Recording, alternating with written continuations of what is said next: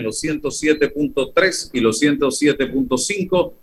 También nos sintonizan nuestros amigos a través de las plataformas de Instagram. Estamos en nuestro canal de YouTube, también en Facebook, en fanpage, en Twitter y en el Facebook de Omega Estéreo. Así que en todas las plataformas de redes sociales eh, en estos precisos momentos. Hoy vamos a tener la oportunidad de conversar con el ex candidato presidencial Juan Carlos Navarro, quien también fue alcalde del Distrito Capital durante dos periodos consecutivos eh, en los gobiernos de Martín Torrijos y Mireya Moscoso, ¿cierto?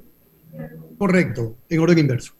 ¿Tiene el micrófono apagado, señor? Ah, no, yo era que tenía abajo. ¿Cierto, señor Navarro? Correcto, en el gobierno de la presidenta Mireya Moscoso y posteriormente en el gobierno del señor Torrijos. Es correcto. Bien, pero antes, breve comentario que quería hacer. Ayer eh, el medio digital Foco dio a conocer una información que me llamó poderosamente la atención. Mientras el presidente hacía una visita encubierto al aeropuerto de Tocumen, para, es la segunda vez que hace algo parecido para ver, en el fondo es si están o no haciendo las cosas bien, si están trabajando. Cuando llegamos a esos niveles porque eh, la cosa no anda bien. Y yo soy del pensamiento que si un presidente llega a una institución del, del, del Estado y ve que las cosas no están bien, entonces hay que hacer cambios desde la cabeza hasta los pies. No votar únicamente al funcionario que no lo está haciendo bien, al guardia de seguridad. Pero bueno, vamos a ver qué acciones toma el presidente, si encontró o no algo malo dentro de esto, del aeropuerto y qué decisiones se van a tomar. Pero mientras él hacía eso, Foco estaba sacando una información vinculada a que dos funcionarios del Ministerio de Salud son parte de una sociedad o de una empresa que comercializa hisopados, ofrece el servicio de hisopado en, en Taboga, por ejemplo. Nosotros aquí en este programa, en mi persona, dijo una vez, en, cuando eso salió, que esto era muy delicado, estar cobrando 25 dólares por hisopado, porque había, habría gente en Taboga que tenía que estar entrando y saliendo por diversas razones, motivos o circunstancias y que no tenía el recurso para estarse haciendo los hisopados, pero que no quería vacunarse y está en todo su derecho. Tú no puedes obligar a nadie a vacunarse. Entonces, hoy sale esta información. La persona que se para aparentemente todos los martes a darnos a nosotros el informe eh, epidemiológico está en esta empresa. Entonces, yo apuntaba esta mañana a decir, yo espero que estas dos personas ya hoy no estén en sus puestos de trabajo y que no venga el próximo martes este caballero a salir en la pantalla de la eh, cadena nacional a decirnos las cifras cuando, hey, esto no es ético, vamos a partir de la ética. Yo no voy a entrar en el tema legal porque de eso se encarga el licenciado Ruy Lobo. Entonces, eh, señores, ¿qué está pasando? ¿A dónde hemos llegado y a dónde vamos con este tipo de actuaciones? Don César Ruilova, hay una violación a la ley en este tema y un conflicto de intereses aquí. Eh, ¿Qué me puede decir usted al respecto? Y que, esto no sea, y que esto no sea como que no salgan ahora que van a esperar el informe, como el informe que estábamos esperando, que todavía estamos esperando de la fiesta en Veraguas. Dígame, señor Reloj. Buenos días, Álvaro. Buenos días, Juan Carlos. Bienvenido a este programa Sin Rodeo. Bueno, eh, hay un código de ética, como tú bien lo señalas. Hay los estándares que evitan los conflictos de intereses en la, en la gestión pública. Eso existe.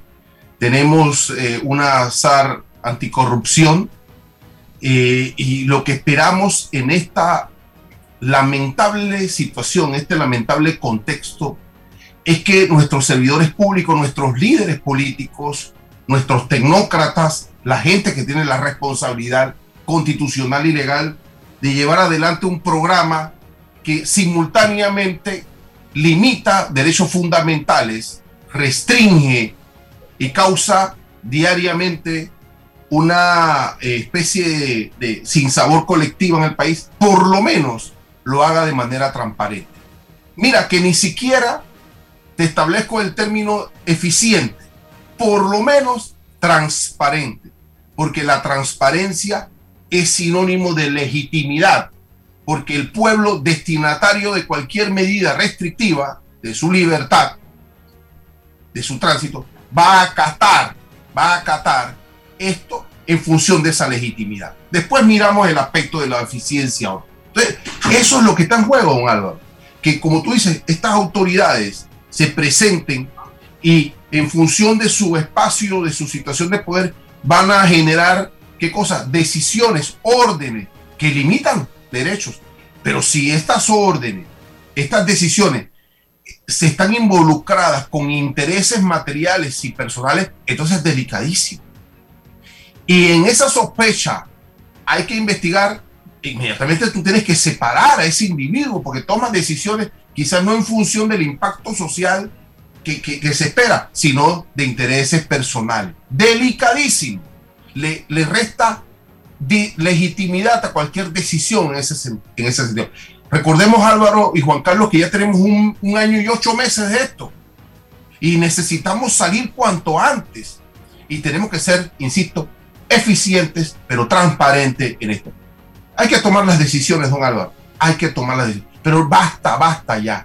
Basta porque se está desbordando todo esto. Las angustias se desbordan, la desesperanza se desborda y el hecho o la presunción de que alguien aproveche su espacio de poder para lucrarse y para beneficiarse de esto es sencillamente deplorable y desastroso desde cualquier punto de vista, del legal, del moral, del ético, desde cualquier punto de vista. Hablemos con una figura que ha ocupado importantes cargos públicos de elección como alcalde del distrito más importante del país. Hacer negocios en la institución de la que eres parte, eh, señor Navarro, bienvenido. Muchas gracias Álvaro, muy buen día. Muchas gracias César, buenos días a todos los que nos escuchan y nos siguen en redes. Es inaceptable lo que tú has mencionado, Álvaro, y muy bien lo ha dicho César aparte de los impactos o posibles violaciones legales, aquí hay un tema de, ética bastante evidente. Si estás en un cargo público no puedes hacer negocios cuando hay interés tanto como funcionario como, en este caso, empresario de la misma persona. He visto varios casos como este en las redes esta mañana, de hecho, y me preocupan todos. Eh, mi posición, esto es inaceptable. Lo mismo que tú dijiste al principio del programa, Álvaro. Las personas involucradas deben o separarse de sus cargos inmediatamente para investigación o debe de el funcionario responsable aclarar si no hay tal conflicto. No solo es este el caso, reitero, he visto esta mañana muchos casos similares, todos graves, y en todos hay que mantener separados los intereses. El interés público es el interés de todos nosotros. La salud del pueblo panameño, poder recuperar nuestra economía, llevar el país adelante, todas estas tareas pendientes que tenemos muy distinto, Álvaro, el interés privado de una persona. ¿Qué, qué lectura le da el panameño de a pie a este tipo de situaciones? Ese panameño que hoy, señor Navarro, se enfrenta quizás a un contrato suspendido, a que su empresa cerró, a que está camaroneando por ahí, no tiene con qué pagar la hipoteca, pagar el carro y, el mundo se le está viniendo encima y, cuidándose que el virus no le dé. ¿Qué mensaje o qué lectura le da la gente a esto, señor Navarro? La misma que le das tú. Uno peleando contra viento y marea. El panameño de a pie en la calle, peleando contra viento y marea para poner eh, la comida en la mesa, para pagar el alquiler o pagar la hipoteca con contratos suspendidos, con todos los, retos que está sufriendo el panameño de a pie, posiblemente con un familiar enfermo con COVID, posiblemente con un familiar que ya pasó por eso o que está ahora mismo en el hospital o en cuidados intensivos. Esa persona y esa familia con toda esta presión ve y se entera y se informa en redes sociales o en la televisión o en el radio de que además hay funcionarios que están lucrando con la pandemia. Eso no tiene perdón de Dios. Para mí es inaceptable, tiene que parar de inmediato, se tiene que combatir de inmediato. Los funcionarios que están ahora mismo en cargos públicos, y hay que admitirlo, ¿quién hubiera pensado que a este gobierno le iba a tocar una cosa como esta? No ha sido fácil Eso lo sabemos todos. Pero de la misma manera que reconocemos que el gobierno ha tenido que dar la cara, enfrentarse, estar a la altura de la pandemia, de la misma manera hay que aceptar que es inaceptable, que no podemos, ninguno de nosotros, bajo ninguna circunstancia, estar de acuerdo con aquellas personas que usan sus cargos para lucrar en media pandemia. Esto no puede seguir, tiene que parar y para el panameño a pie es un clavo más en el ataúd, es una muestra más de un sistema que está al punto del colapso. Si me preguntas a mí, para mí no hay solamente una pandemia en el campo de la salud. Álvaro y César, aquí hay una pandemia económica. La gente no tiene con qué pagar sus cuentas. El país hay que volver a levantarlo económicamente. Esto requiere un esfuerzo del sector privado en consenso con el sector público. Esto requiere un esfuerzo de todos los panameños y para poder lograr ese consenso tiene que haber credibilidad en nuestros servidores públicos. Por eso es que estas faltas a la ética, estos conflictos de interés son inaceptables, se tienen que enfrentar de inmediato y se tienen que corregir de inmediato. Usted viene de inscribirse en el Partido Revolucionario Democrático, si mal no recuerdo, en la época del gobierno del doctor Ernesto Pérez Valladares. Fue cuando usted 1998, correcto. Al Partido Revolucionario Democrático.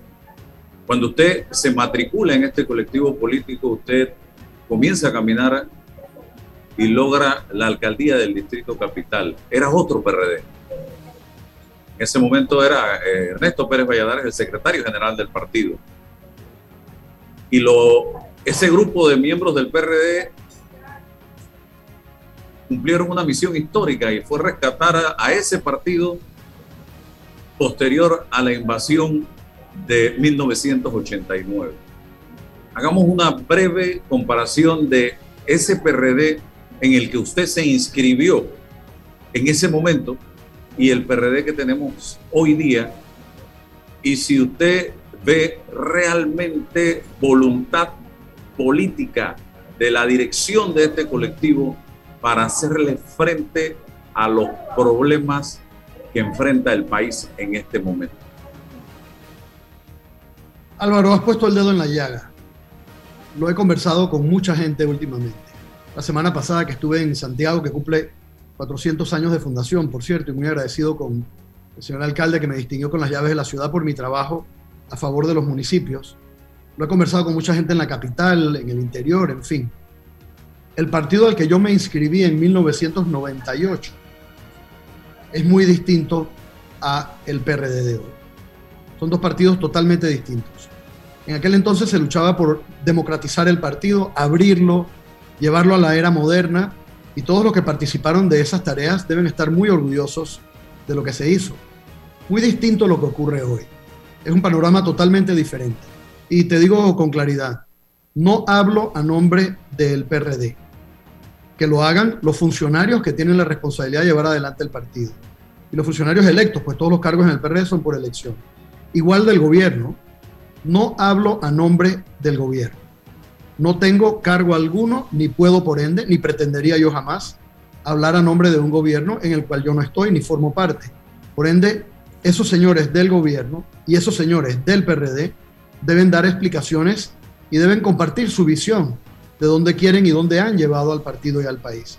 Yo lo veo desde afuera, totalmente separado de quienes llevan ambas empresas adelante.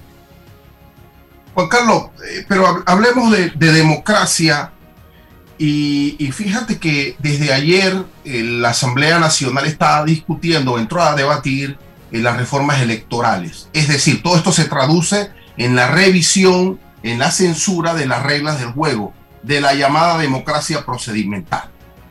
Pero no hay espacios reales, cierto, en el país para debatir la democracia de fondo. Es decir, el estado de nuestros partidos políticos. PRD, un monstruo de mil cabezas discutiendo el poder y una lógica clientelista. Panameñismo. Ayer está en debate la salida o no el proceso disciplinario de tres diputados. Cambio democrático. 14 diputados en contra solicitando o tratando de descabezar la junta directiva de ese partido. Alianza, una, un partido de un apellido de un individuo, una especie de monarquía eh, política. PP, eh, ni, ni, qué decirte del PP, se está tratando también de descabezar el liderazgo de PP. Molirena ha quedado en el ostracismo, un escándalo de eh, el tema de la lotería y así sucesivamente. Queda el partido País que todavía no ha salido oficialmente o está en eso, creo que sí, pero todavía no tiene vida política y otro camino que también está esperando. Esta es la oferta de la democracia de fondo. Estamos en el atolladero, Juan Carlos, o sea, con la oferta de la democracia de fondo. ¿Cuál es tu lectura ante esto? Aprovecho, en días recientes en mis redes, arroba Juan Canavarro, felicité a el señor Lombana por haber logrado el número mínimo para poder inscribir su partido. Creo que esto fortalece la democracia. Hice lo propio cuando el partido País logró también su meta. Esto fortalece la democracia. Para mí esas son las nuevas fuerzas que nos dan esperanza. Porque no puedo dudarlo, César, y tú lo has resumido muy bien. Los partidos políticos están en crisis. No solamente los partidos políticos tradicionales, no solamente en Panamá, en el mundo entero. Mira lo que está pasando en toda América Latina con las elecciones y los partidos y, y en los propios Estados Unidos. Es una crisis o Europa, una crisis política tras otra. Yo me siento, y lo conversaba en, otros días, en estos días casualmente con algunos compartidarios, en privado evidentemente, pero lo comparto hoy, yo me siento que hay paralelos entre la situación actual de una descomposición social, política, económica, institucional, aguda que vive Panamá y la época que se vivió en el 68. Había una descomposición de nuestra sociedad. Había violencia política cuando se daban las elecciones, habían atentados contra derechos y libertades, había un clima político de intolerancia marcada, había un clima eh, eh, democrático de intolerancia marcada en cuanto a elecciones. Eh, se atropellaban los derechos y libertades de los individuos, una crisis y un problema económico tras otro. Pues una situación muy similar se vive hoy y esto es un enorme peligro para Panamá. Por eso hay, sí, perfecto. Disculpa que te interrumpa, pero en ese análisis me, resulta extraño que existan 1.500.000 personas inscritas a los partidos políticos, aún en crisis. Pienso que eso, César, es un remanente de la época anterior. Personas que quedamos, quedaron inscritas, como yo, que se inscribieron en 1998 en circunstancias muy distintas a las actuales. La situación hoy es muy distinta. Yo siento que hay una peligrosa descomposición social, institucional, económica y política en Panamá.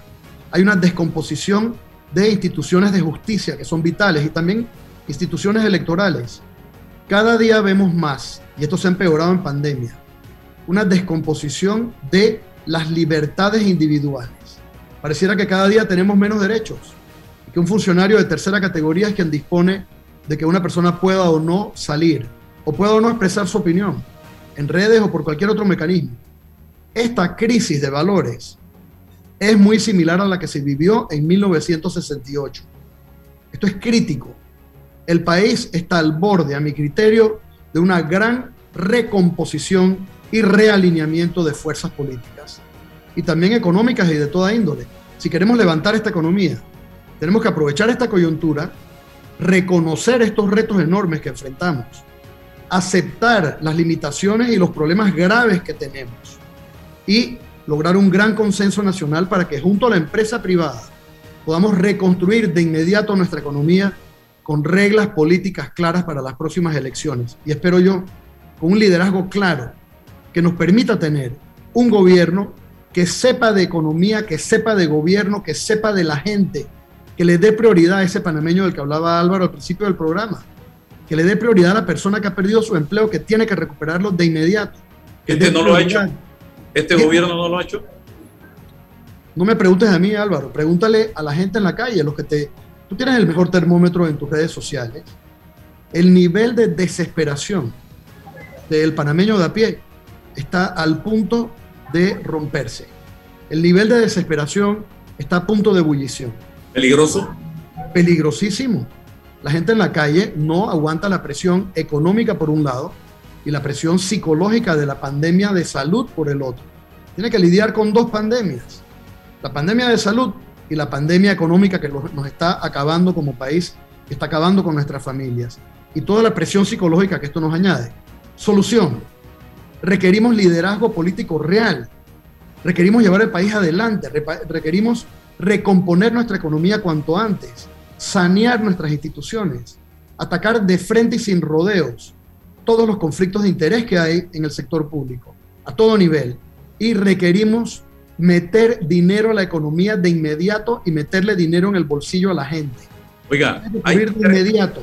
El PRD ha tenido tres presidentes post invasión, con tres estilos diferentes. ¿Cómo evalúa usted a cada uno de ellos? Martín Torrijos, Pérez Valladares y Nito Cortizo. Sin entrar en detalles, pienso que, Pérez Valladares fue un presidente extraordinario. De hecho, dejó, recibió un país con una economía prácticamente en ruinas y problemas de todo tipo, y ordenó el país y, sentó las bases junto al respaldo de todo su partido, junto al respaldo de todos los, los miembros del PRD de entonces. Era otro partido. Pero se trabajó muy duro y con figuras independientes de gran renombre, como el doctor Guillermo Chapman, que estuvo al frente del Ministerio de Economía y Finanzas de aquel entonces, con personas como Gabriel Lewis Galindo, que recompusieron nuestras relaciones internacionales, especialmente con Estados Unidos. Todo ello ocurrió en este gobierno, en aquel entonces, del doctor Valladares, y a mi criterio, se sentaron las bases para todo el crecimiento económico posterior. Después de ello, en el gobierno del presidente Martín Torrijos, el gran logro fue la recuperación del Canal de Panamá y lo que eso significó al incorporar el canal con todo ese crecimiento y la ampliación del canal a la economía nacional y al quehacer nacional. Fue un gran triunfo y un gran logro. El, gran desastre de ese gobierno, a mi criterio, haber creado las condiciones que dieron a la presidencia del señor Martinelli. Creo que si se hubiera respetado internamente la tradición interna del PRD de garantizar y premiar la institucionalidad, la lealtad, el hacer las cosas bien, no habríamos vivido lo que hemos vivido en estos años. Pero al no hacer las cosas bien, se abrió la puerta al gobierno de Martinelli. Y finalmente, estamos en un gobierno que apenas comienza, el gobierno del presidente Cortizo. Realmente todos tenemos que ayudarle en todo lo que podamos para sacar el país adelante. Yo desde el primer día me he ofrecido apoyar en todo, al igual que todos los ciudadanos, no solamente los que somos miembros del PRD. Sin embargo, Álvaro, evidentemente, y tiene que ser así, ellos gobiernan con el grupo de su confianza. Ellos tienen un equipo que tienen hace muchos años, ellos saben todo, saben cómo hacer las cosas y las están haciendo según ellos piensan se deben hacer. Yo digo que les ha tocado un momento muy difícil con la pandemia. Pero Juan Carlos. Aquí la opinión valiosa, César y Álvaro, no es la mía. La opinión valiosa es la opinión de la gente en la calle. Yo le pregunto a los que nos están viendo o escuchando ahora mismo, ¿Ustedes piensan que están mejor hoy a lo que estaban antes del actual gobierno? ¿Ustedes están mejor económicamente hoy? ¿Ustedes piensan que se han hecho las cosas bien en cuanto a la pandemia? ¿Ustedes se sienten de que el futuro va a ser mejor para Panamá cuando termine este gobierno? ¿Que se va a reabrir la economía? ¿Que vamos a recuperar nuestros empleos? Pues si, si el, lo, los que nos están oyendo, si piensan que la respuesta es sí a estas preguntas, esa es una versión. Si piensan que la respuesta es no, entonces la versión es muy distinta. Y pienso que el gobierno haría muy bien en escuchar mucho más a la gente en la calle, a los analistas, pero sobre todo a los ciudadanos a lo largo y ancho de este país. ¿Cuál es su respuesta? Si se lo preguntamos a usted. Álvaro, por motivos y razones obvias, yo prefiero no opinar. Prefiero que sea apenas a dos años de gobierno, que sea el pueblo panameño el que juzgue. Sin embargo, cuando tú ves el contexto histórico en que estamos, 400 años de la fundación de Santiago, 500 años, 502 de la fundación de la ciudad de Panamá, 107 años de la fundación de el Canal de Panamá. El, día de hoy, un aniversario de la Feria del Libro, para mí tan importante, pues ayudé a crearla y a fundarla junto a la Cámara Panameña del Libro cuando estuve en el municipio. Cuando tú pones en el contexto histórico y también familiar histórico de cada panameño, lo que vivimos ahora mismo, cada uno de nosotros puede contestar esta pregunta con todo este bagaje cultural que tiene Panamá, con todo lo que hemos vivido, ¿cómo tú evalúas el actual gobierno ante su responsabilidad histórica? ¿Estuvieron a la altura o fracasaron? Usted dice. Tres años. Usted dice. Se puede recuperar. Usted califica, creo que el, eh, eh, eh, como negativo el periodo del expresidente Martinelli para el país. Eh, a mí me parece que perdimos mucho, perdimos mucho en institucionalidad, en orden y evidentemente en el tema de la corrupción, tanto el periodo del señor Martinelli como el que, el que siguió después de él. A mi criterio. Esto me permite hacer una pregunta. Eh, eh, y es, usted tenía un, tema legal con el señor Martinelli. Usted desistió de, esa, de ese caso pinchazos, lo ha dicho públicamente que desistió de ese caso, la demanda que tenía o la querella que tenía con el señor Martinelli. ¿Qué lo llevó a tomar esta decisión? ¿Usted lo llegó a un acuerdo eh, económico con el señor Martinelli?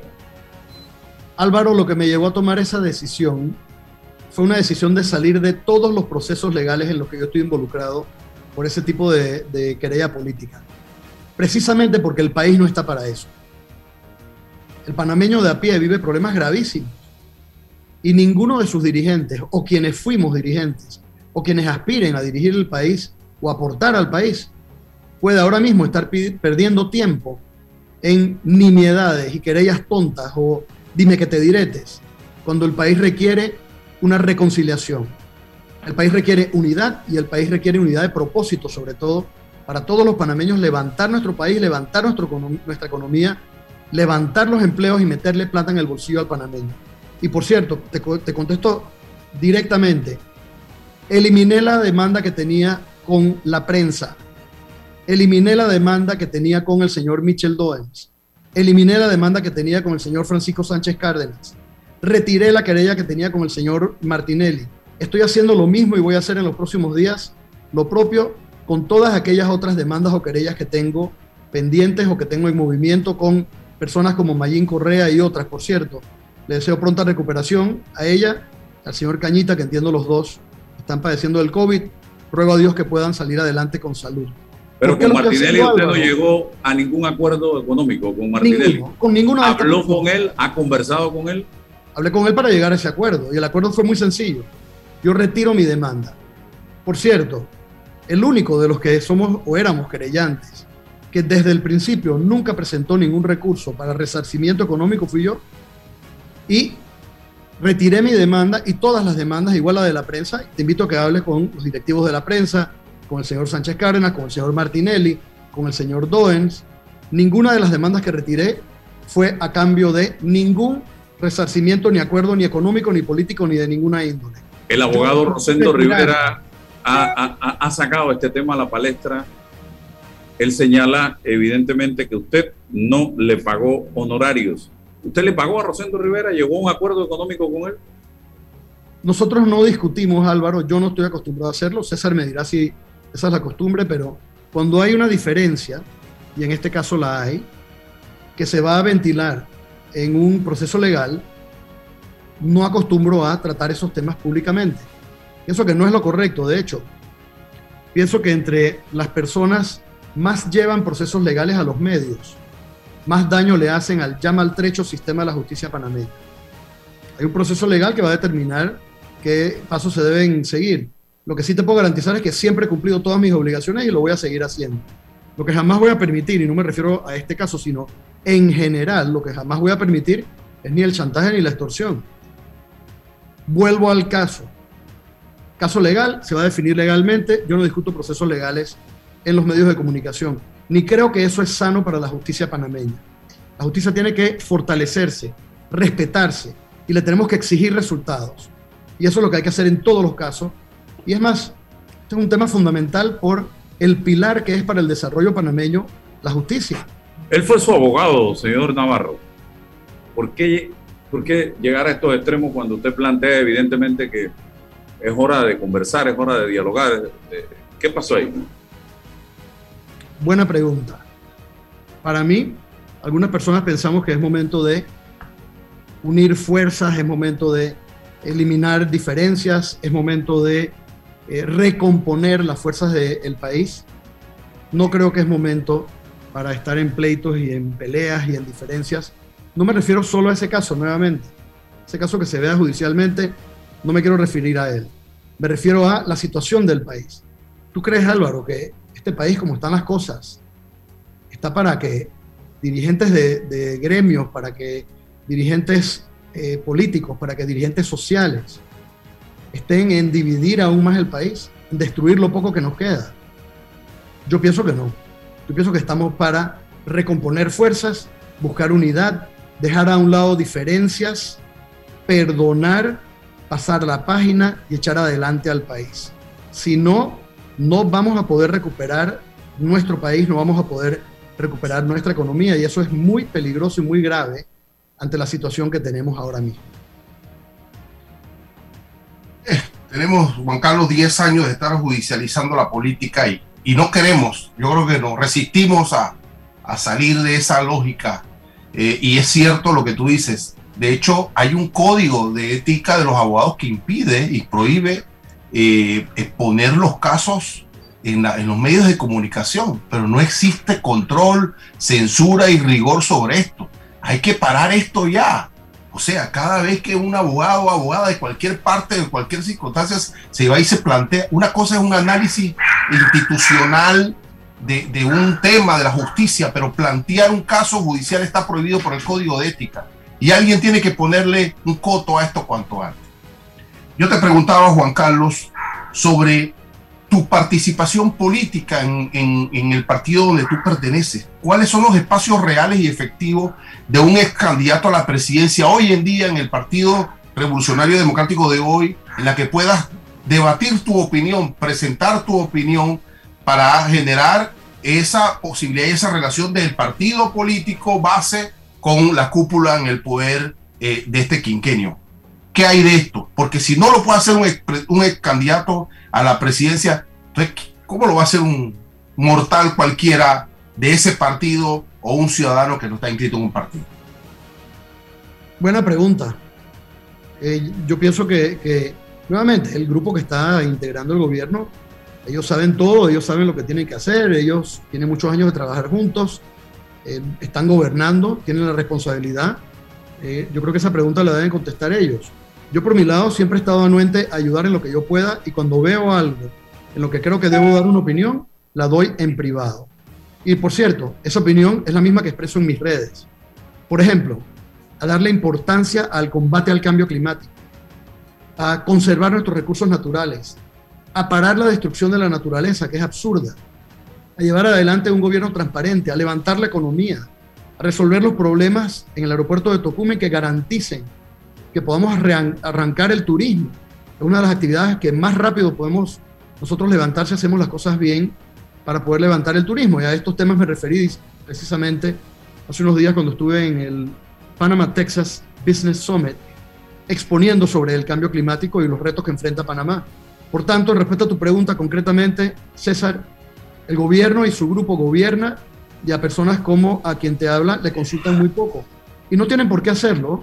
Ellos tienen la responsabilidad, tienen que gobernar, tienen que dar la cara, tienen que después rendir cuentas sobre lo que han hecho.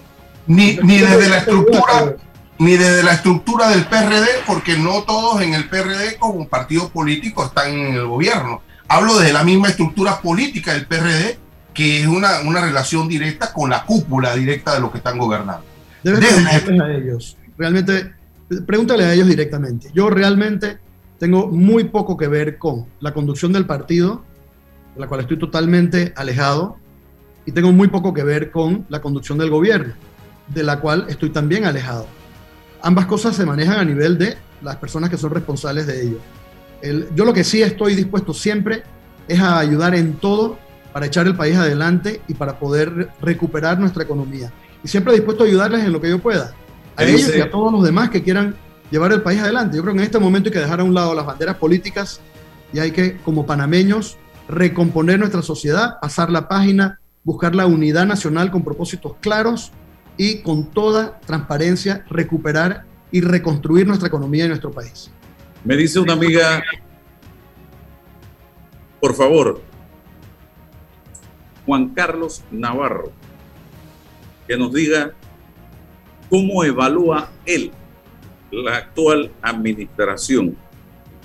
Esto en función de construcción de democracia, una evaluación concreta suya como Juan Carlos Navarro sin evasivas de ninguna naturaleza.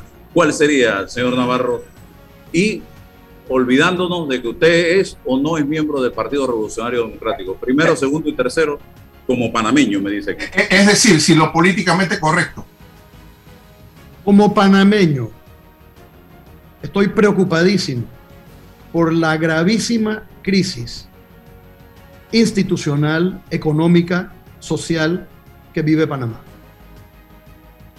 Preocupadísimo. Creo que los retos que enfrentamos son gravísimos. Y pienso que, el, país tiene que estar a la altura de estos retos y yo hablo institucionalmente, no de eh, individuos ni, ni siquiera del gobierno. Como país tenemos que estar a la altura de estos retos y ahora mismo lo que yo estoy viendo me preocupa muchísimo. Me dice otra persona, el señor Navarro no se atreve a cuestionar al gobierno. Cuando un partido en gobierno al que uno pertenece comete errores, hay que cuestionarlo. Y lo he hecho, Álvaro. Lo he hecho en mis redes sociales, lo he hecho desde hace meses. He dicho lo que yo pienso en, innumerables ocasiones. Y eh, esas opiniones están registradas en mis redes sociales. Pienso que no hay que seguir pateando al caballo muerto. Eh, las opiniones se dan, quedan establecidas, no hay que seguir en el tema de la crítica permanente y negativa, a mi criterio. Más bien hay que construir. ¿Qué podemos hacer todos nosotros para salir del hueco donde estamos, para hacer frente al futuro, para abrir esas grandes avenidas del progreso, de, de la recuperación económica? En eso me quiero concentrar yo, en lo positivo, en el futuro. Y eso es lo que tenemos que estar todos los panameños. Yo le diría a la persona que llamó en antes que más que hablar de la grave situación actual, yo he hablado claramente de que la situación es terrible. Mi opinión es clara. La situación actual que vive Panamá institucionalmente es muy grave. Me preocupa muchísimo. Pero más que hablar de eso, que es una realidad, hay que aceptar esa realidad y ver al futuro. Y si vemos al futuro, requerimos recuperar nuestra economía, ponerle plata en el bolsillo al panameño, poner plata en la calle, resolver los problemas que tenemos para que la economía funcione y esto incluye resolver problemas institucionales graves, incluyendo la defensa de nuestros derechos democráticos, porque esto ha sufrido mucho en pandemia. Cualquiera aquí le dice a usted que usted no puede opinar. Y esto me preocupa también de eh, lo que se está debatiendo ahora en primer debate del código electoral para la próxima elección. Tiene que haber respeto a la libertad de las opiniones, tiene que haber respeto a la libertad de expresión, tiene que haber respeto a las libertades individuales. No lo veo ahora mismo. Usted tiene interés de participar en la contienda interna del PRD para la elección del CEN del partido? ¿Usted tiene aspiraciones a ocupar algún cargo en la próxima eh, contienda electoral del 2024? Son dos preguntas. Contésteme, señor Navarro, por favor. Ninguna. ¿En ninguno de los dos casos? Ninguna. Yo estoy muy alejado de esos temas. Estoy dedicado a la empresa privada muy interesante para mí, además, Álvaro, y enriquecedor. Estar de nuevo de este lado de la mesa, del lado del el ciudadano, del lado del empresario, del lado del que trabaja, del lado del que... ¿Te jubiló de la política entonces? No, nunca digas nunca, Álvaro. Uno nunca dice de esta agua no beberé. Sin embargo, ahora mismo yo estoy quedado a trabajar, a generar riqueza, a generar empleo, a promover la lucha contra el cambio climático a través de eh, las energías limpias, y estoy dedicado a, echar adelante en, crear valor, en crear cosas positivas, en ayudar en cosas positivas y eh, estoy totalmente... ¿Quién sería la mejor figura para dirigir el PRD en este torneo interno que se avecina, señor Navarro? ¿Quién cree usted que debe ser esa figura de unidad del partido? No lo sé. No he visto, no me metí. Deme dos nombres o tres. No estoy en eso, no, he estado pensando en eso. Pero ahora que tú lo has mencionado hoy, voy a empezar a pensar en quiénes son esas personas y quiénes son Cuando lo piense, me avisa y lo hacemos público. No aguante la respiración, por favor.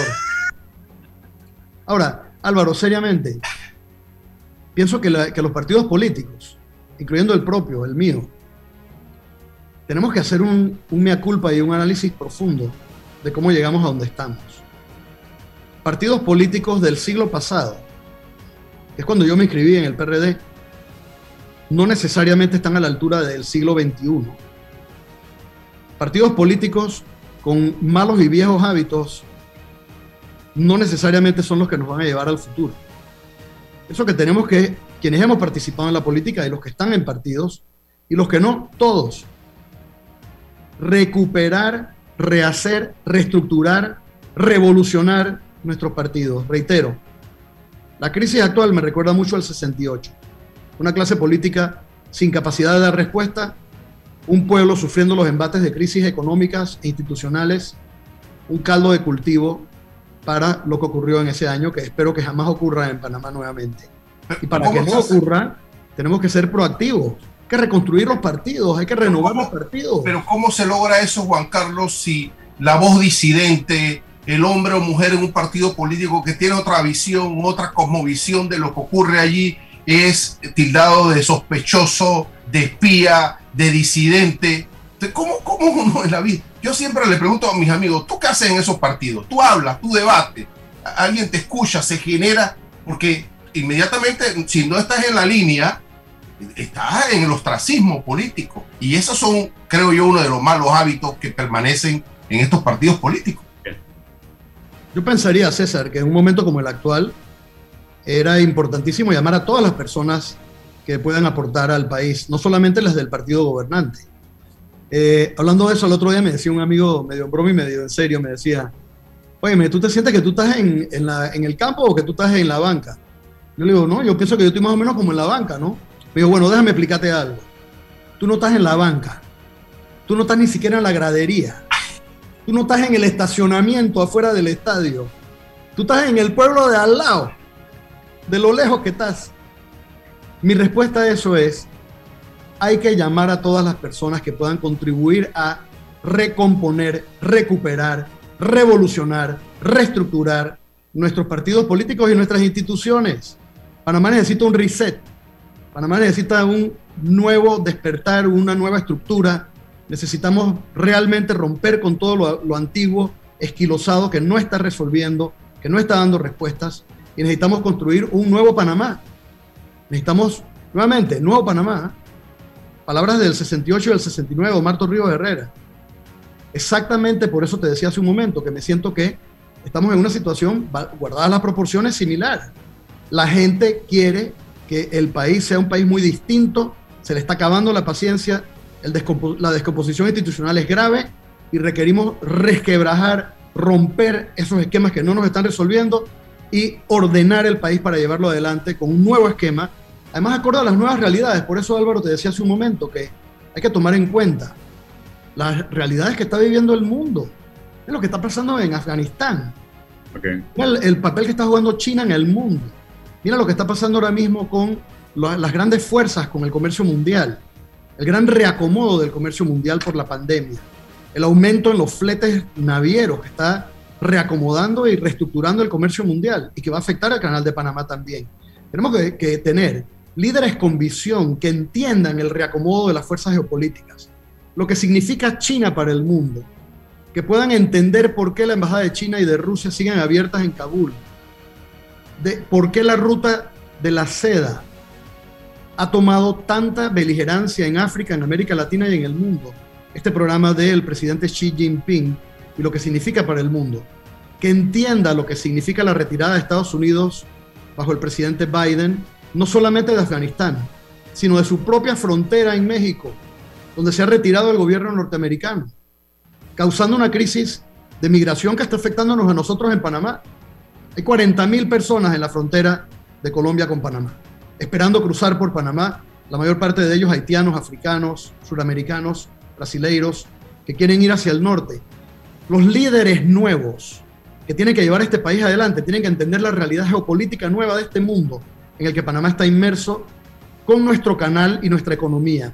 Nuestra economía tiene que estar diseñada y reestructurada para aprovechar estas grandes fuerzas y estos grandes cambios a nuestro favor, tanto desde el punto de vista de nuestras relaciones diplomáticas como nuestras relaciones comerciales. Y ese mismo liderazgo tiene que entender los cambios que ha habido en la política mundial. No es suficiente tener un partido viejo, estructurado, fosilizado, eh, con mucha dificultad de movimiento, inflexible, para poder hacer frente a los retos modernos que requieren respuestas inmediatas, decisiones rápidas, agilidad para poder cambiar de rumbo, para poder adaptarte a un cambio y sacarle provecho. Y esto es lo que va a estar en juego en el 24. Yo apuesto al futuro, Álvaro. Yo apuesto a que vamos a encontrar esos líderes. Yo apuesto a que vamos a reestructurarnos, a reestructurar nuestras fuerzas, a darle alternativas a los panameños, especialmente a los jóvenes, para que tengamos un gobierno que se parezca a ellos. Mente abierta, transparencia, sin corrupción, sin esos malos hábitos y esas malas costumbres que nos están acabando y adaptado a la realidad de una economía moderna, rápida, ágil, donde todos podamos lograr la prosperidad. Y esto pasa por una energía limpia, que para mí es un factor clave, y el cambio climático que debemos combatir, que va a ser la nueva pandemia, porque después de esta pandemia vienen otras, precisamente por el origen zoonótico de esta pandemia y la destrucción de la naturaleza, y después de esas pandemias, cada día más que ya lo estamos viviendo, el desastre del cambio climático a nivel mundial. Mira los fuegos en Grecia, mira los fuegos en Turquía, mira las inundaciones en Turquía, inundaciones en Alemania que han causado cientos de muertos, Álvaro. Alemania, país de primer mundo, que no me digan que no estaba preparado o que se violaron códigos de construcción. El clima extremo, más tormentas, más huracanes, más lluvias, inundaciones, eh, clima por otro lado seco, desértico, como lo estamos viendo en el oeste de Estados Unidos. Estos extremos climáticos de sequías graves, de, de incendios forestales realmente catastróficos y de inundaciones terribles por otro, más huracanes, más extremos climáticos, va a causar mucho mayor impacto a la población, incluso que la pandemia actual. ¿Y nosotros dónde estamos frente a eso como país? Tenemos un gobierno y tenemos fuerzas políticas y partidos e instituciones que están preparadas para hacer frente a esto. No, pues yo digo que tenemos que... Están pensando en eso, señor Navarro. Y hay otros que están pensando en, en, la pelea del patio limoso, Álvaro, de que yo te demando porque tú no me firmaste y, como si a la gente aquí le importara esas nimiedades y esas peleas de patio limoso. Por Dios, elevemos el discurso, salgamos del tinglado de enanos en que han convertido la política. Vayamos al nuevo estadio, el estadio grande, donde todos los panameños tenemos que participar y tenemos que juntos construir un mejor futuro y para ello tiene que haber un gran reacomodo de fuerzas. Bueno, gracias. mejor. Gracias, señor Navarro, por estar con nosotros. Vamos a la pausa y regresamos. Saludos, Juan Carlos. En Mi Bus seguimos modernizando el transporte público para brindarte un Panamá más conectado, reforzando las rutas complementarias de tu barrio para que llegues al punto de conectividad de tu zona. En el este, cuentas con la zona paga Metro Pedregal, en el norte, con la zona paga Los Andes, y en el centro, con la zona paga 5 de Mayo en donde tendrás rutas troncales y corredores de alta frecuencia, y así puedes trasladarte de una forma más rápida y segura. Sigue avanzando en tu viaje realizando el transbordo gratuito y aprovecha todos los beneficios en tiempo y dinero. Y recuerda, no bajes la guardia contra la COVID-19. Al viajar con nosotros, usa tu mascarilla, pantalla facial y gel alcoholado. Mi bus, la gente que mueve a Panamá. Descarga ya la nueva billetera electrónica nacional BEN de Banco Nacional de Panamá, tu app de cuenta virtual que te permitirá realizar pagos, consultas, recargas, transferencias y retiros en cajeros automáticos, todo de manera fácil, rápida y segura. Envía y recibe dinero utilizando tu celular. Banco Nacional de Panamá, grande como tú. ¿Sabías que el yacimiento de cobre Panamá es un pórfido de cobre? Esto significa que el cobre está acompañado de otros minerales que en nuestro caso, oro, plata y molibdeno en menores cantidades. Cobre Panamá Estamos transformando vidas. Ven a Fantastic Casino todos los miércoles y domingos desde las 10 de la mañana. Te esperamos en Las Mañanas Jubilosas con Malcolm Ramos. Solo por llegar 10 boletos gratis. Pirámide, interpretación de sueños, boletos a 5 puntos, el apellido del día y muchas sorpresas más para ganar sin parar. En Fantastic Casino, los casinos más seguros de todo Panamá. Déjate llevar por la frescura del pollo melo, panameño como tú. Déjate llevar por la frescura del pollo melo. Variedad y calidad. Melo. Frescura de altos estándares. la calidad es una promesa para llevarte el pollo melo siempre fresco hasta tu mesa. Déjate llevar por la frescura del pollo melo. Por su sabor y calidad lo prefiero. Déjate llevar por la frescura Estimado usuario, evita sanciones. No te quites la mascarilla ni la pantalla facial. No ingieras alimentos y ningún tipo de bebidas dentro de trenes y estaciones. Respeta las normas. Cuida tu metro.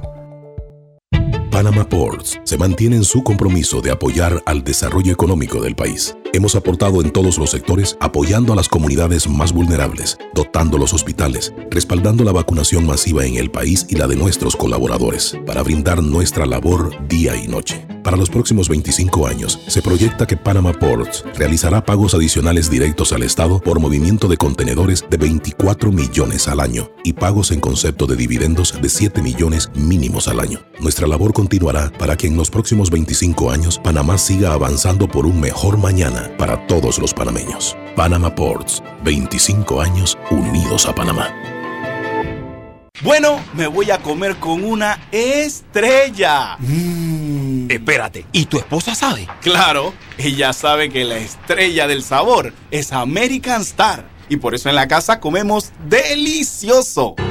American Star, el tasajo, jamón, chorizos y embutidos más suaves, económicos y con el sabor que le gusta a todos. ¡Oh! ¿Me invitas a conocer esa estrella? Busca la estrella roja y azul American Star, la estrella de tu cocina. En Mi Bus seguimos modernizando el transporte público para brindarte un Panamá más conectado, reforzando las rutas complementarias de tu barrio para que llegues al punto de conectividad de tu zona. En el este, cuentas con la zona paga Metro Pedregal, en el norte con la zona paga Los Andes y en el centro con la zona paga 5 de Mayo, en donde tendrás rutas troncales y corredores de alta frecuencia y así puedes trasladarte de una forma más rápida y segura.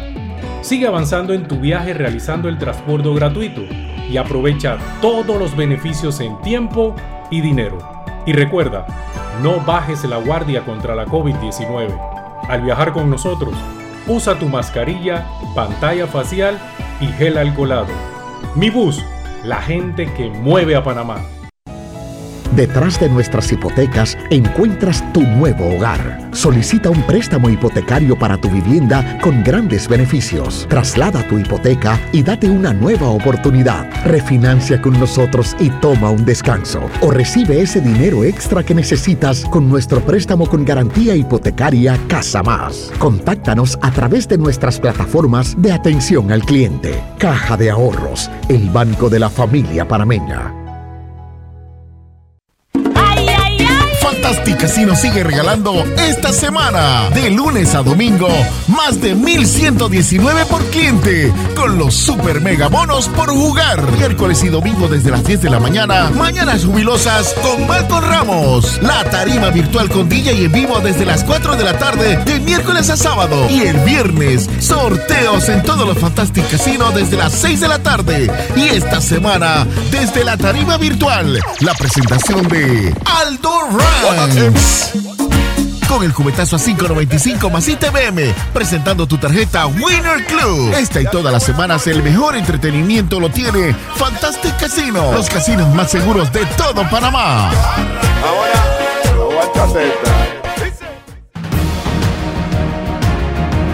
Gracias Roberto. Con nosotros Iván Vergara del sindicato eh, del Canal de Panamá y del Caribe. Eh, no sé, no me dieron el nombre de quien lo acompaña, pero la pregunta sería, ¿quién regula y certifica a los sindicatos en el Canal de Panamá? Comenzamos con este tema. Bienvenidos. Sí, muy buenos días Álvaro Alvarado y a ti, a tu ciberaudiencia que está muy pendiente de esto. El compañero es el presidente del sindicato Daniel Payares, mi nombre es Iván Vergara y soy el tesorero del mismo. Eh, con relación a la pregunta, eh, ¿quién nos regula y quién nos certifica? La ley 19, o sea, la ley orgánica del Canal de Panamá, por medio de su artículo 111, le da vigencia o vida a la Junta de Relaciones Laborales. Y la autoriza para que de una forma eh, muy pacífica o a menor escala eh, nos promueva la cooperación y el buen entendimiento en las relaciones laborales, como así resolver los conflictos laborales a una menor instancia. El artículo 113 le da a la Junta la potestad, la competencia privativa ojo, establecer sus reglamentos, resolver disputas sobre negociabilidad, resolver estancamiento en las negociaciones, resolver las denuncias por prácticas laborales desleales y la quinta, la que nos trae hoy aquí, reconocer, certificar y revocar los certificados de los representantes exclusivos. ¿Eso se está cumpliendo? ¿Eso se está cumpliendo, señores? Bueno, la verdad, eh, en el caso específico del Sindicato del Canal de Panamá y del Caribe, no se está cumpliendo. Y te lo digo basado en que, por ponerte de ejemplo más, más fuerte, en el 2014 nosotros celebramos elecciones de cambio de directiva. Estas elecciones se dieron con la competencia de la Junta de Relaciones Laborales, donde ellos nos mandaron dos eh, observadores. Tan pronto se dio la, la, la situación, eh, hubieron detractores que mandaron siete impugnaciones. Esta junta directiva estaba tomada para ser gente de cuatro años. Sin embargo, la Junta de Relaciones Laborales, a nuestro entender, dentro de su artículo de procedimiento, el artículo 4, que habla de proceso de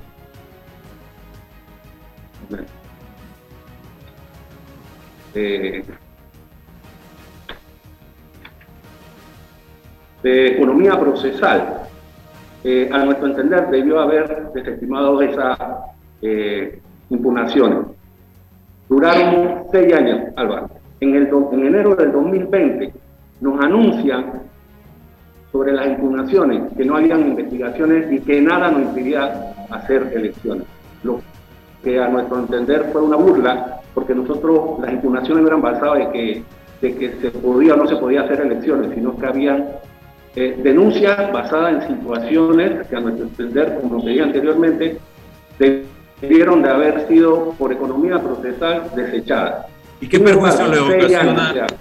¿Y qué perjuicio le ocasiona al sindicato la inacción precisamente eh, de la Junta de Relaciones Laborales? Ok, mira, los perjuicios son, eh, este sindicato como sindicato que aglutina la mayor cantidad de trabajadores, eh, nos prohíbe, nos crea prejuicios.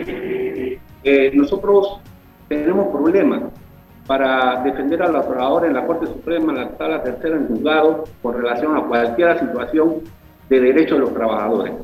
Eh, esta Junta, probablemente después de seis años, nos certifica de una manera escueta o tan confundida de que hasta la Corte Suprema no la entiende. Una certificación es simple, sin embargo estos señores nos mandan una carta de tres páginas, echando un cuento para atrás y para adelante cuando realmente lo que necesitamos es una certificación, como lo dice el artículo 113 en su numeral número, eh, número 5. Deben de certificar. Entonces han estado dando vueltas y no han, no han cumplido con, con lo que le regenta el artículo y la ley orgánica. Entonces, eh, tenemos una situación en mora, tenemos casos que duran 5 o 6 años, como este que te acabo de mencionar, cuando la norma indica de que debe ser resuelta a la mayor brevedad. Entonces, para nuestro concepto, no cumple, no cumple. Y si uno pregunta, eh, por medio del sindicato, debiéramos de pedir que sea ya disuelta eso y que nos vayamos directamente a la corte, porque si eso lo que nos crea es eh, pérdida de tiempo, entonces saltarnos ese paso. Bueno, César. Es que, de hecho, el artículo 322 de la Constitución Nacional establece un régimen especial en respecto a la relación de los sindicatos, los trabajadores y la administración. Y, y, impone que esto tiene que eh, establecerse a través de la ley. Usted ha citado la ley 19. Esa ley 19 tiene algún otro mecanismo para dirimir este conflicto y este, este problema rápidamente y con efectividad. Eh, eso es lo que estoy tratando de explicar. O sea, cuando estos señores toman decisiones que ya por fallos de la Corte Suprema hemos entendido, palabra más, palabra menos, que son demasiado eh, fuertes en contra de los trabajadores, ya magistrados se han pronunciado en base a eso. Pero, como le digo, o sea, como la justicia en Panamá está lenta, ellos asumen que deben de ser de igual forma demorarse, no cumplen con, los, con la, lo- las caducidades de los términos y nos tienen en mora total. En mora total. Bueno, muchísimas gracias al Sindicato del Canal de Panamá y del Caribe por haber estado con Y un nosotros. llamado a la Junta que tiene que resolver los temas pronto, porque justicia demorada no, no es justicia, Bárbaro. Ok, gracias. será fondo hasta mañana. que resolver. Gracias a todos. Una obligación constitucional. Gracias a ti, Álvaro, y al licenciado. Gracias por la atención. Saludos. Saludos. La información de un hecho se confirma con fuentes confiables y se contrasta con opiniones expertas. Investigar la verdad objetiva de un hecho necesita credibilidad y total libertad. Con entrevistas que impacten, un análisis que profundice y en medio de noticias, rumores y glosas, encontraremos la verdad. Presentamos a una voz contemple y un hombre que habla sin rodeos.